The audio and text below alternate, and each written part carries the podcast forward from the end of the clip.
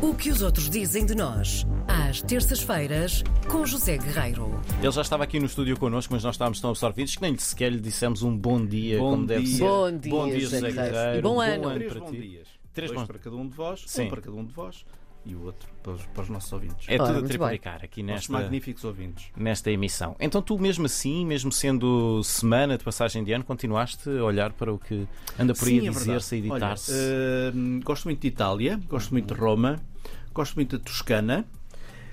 Hum, Não da Pisa. também. Da Também. Pisa toscana também. Pode vir já, eu não me importava, comia já uma.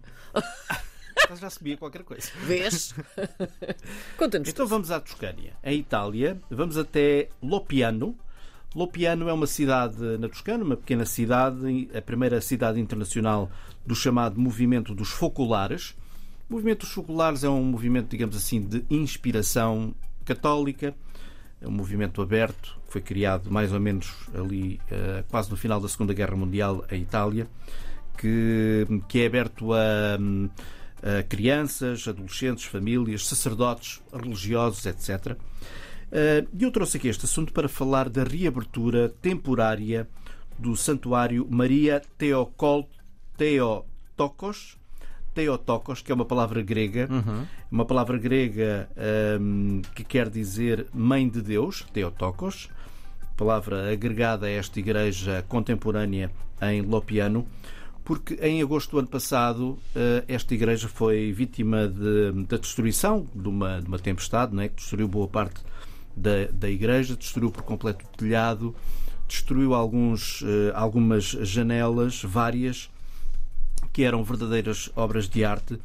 Eh, e isso fez com que a Igreja estivesse em recuperação desde então até, até agora, sendo que este Natal, Natal 2022, depois de muito trabalho depois da generosidade de muita gente e de várias instituições, foi possível celebrar a missa do Natal nessa igreja. Portanto, foi uma reabertura eh, breve, temporária para aquela ocasião e a igreja vai reabrir na totalidade em março deste ano. E o site italiano Avenere, Avenere eh, conta que o fator que permitiu a reabertura temporária do templo para este Natal foi a colocação no dia 13 de dezembro de dois vitrais da autoria da artista plástica portuguesa que se chama Dina Figueiredo.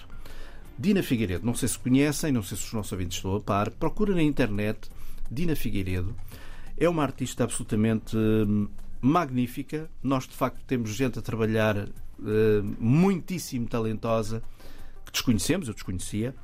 Hum, ao ponto de, no site dela, um, um arquiteto, Emanuel Maziello, que é o diretor do Património Cultural e Artístico de Florença, diz assim: Dina tem um portfólio internacional muito rico, onde o profissionalismo e a fé estão sempre bem visíveis nas diversas expressões artísticas das suas obras.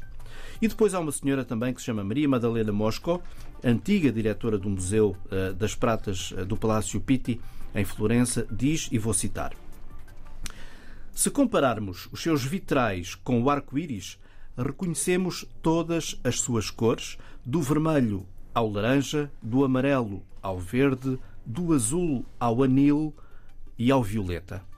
Todas as tonalidades do amor que, segundo os versos de Dante, seguem fielmente aquilo que dita o amor. Hum, Dina Figueiredo, meus amigos, queridos ouvintes, nascida em 1964, em Porto Mós, licenciada na Faculdade de Belas Artes da Universidade do Porto, colabora com a regularidade com, com a Itália, sobretudo com o Centro de Arte de Lupiano, dedica-se essencialmente aos vitrais hum, nos seus nos projetos das igrejas e dos templos e dos centros paroquiais italianos que trabalham com este centro. E, portanto, é uma artista de Portugal, mas sobretudo do mundo, a descobrir. Ela tem imenso trabalho, vitrais, mosaicos, eh, tabernáculos e outros trabalhos, eh, sobretudo litúrgicos, é verdade, para igrejas, para capelas, um pouco por todo o mundo. E sublinho aqui Portugal, Espanha, Japão, Coreia, Irlanda e Panamá. Eu estou, estava, estava, à medida que tu, tu ias dando eh, a história, eu estava a fazer como tu recomendavas, de pesquisar online, vim ver eh, a tal igreja, vim ver o trabalho da Dina Figueiredo. Eu estou boquiaberto, isto é incrível, um é- amigo é, nosso, é quase um amigo meu, esmagador. é um trabalho que nos esmigalha. Sim. A, minha questão é, como é que estes, estes artistas não são um bocadinho mais. eh, Ela tem o, trabalho trabalho destes artistas não é mais É isso, divulgado, não é? É isso. Porque nós, Uhum. de facto, eu não, não conhecia, tu também não. Não fazia ideia. Como assim? E estou, estou, estou Não a é? gostar muito do que foi. O que é que falta? Falta. É. Bom, se calhar vamos ter de tomar o assunto em mãos, que não é é? feito só para Sim. meia dúzia, não é? Sim. Para os mesmos de sempre. E, no entanto, há tanta gente maravilhosa a trabalhar. É verdade. Vale a pena descobrir. É verdade. Olha, muito Maravilha. obrigado por teres trazido mais conhecimento Obrigado, aqui à Por antena. podermos divulgar esta gente a trabalhar. Boa forma de começar eh, o ano e também a primeira edição do Um ano um do que os outros dizem de nós. Um beijinho. Bom grande abraço. 2023. Bom 2023. Até para a semana.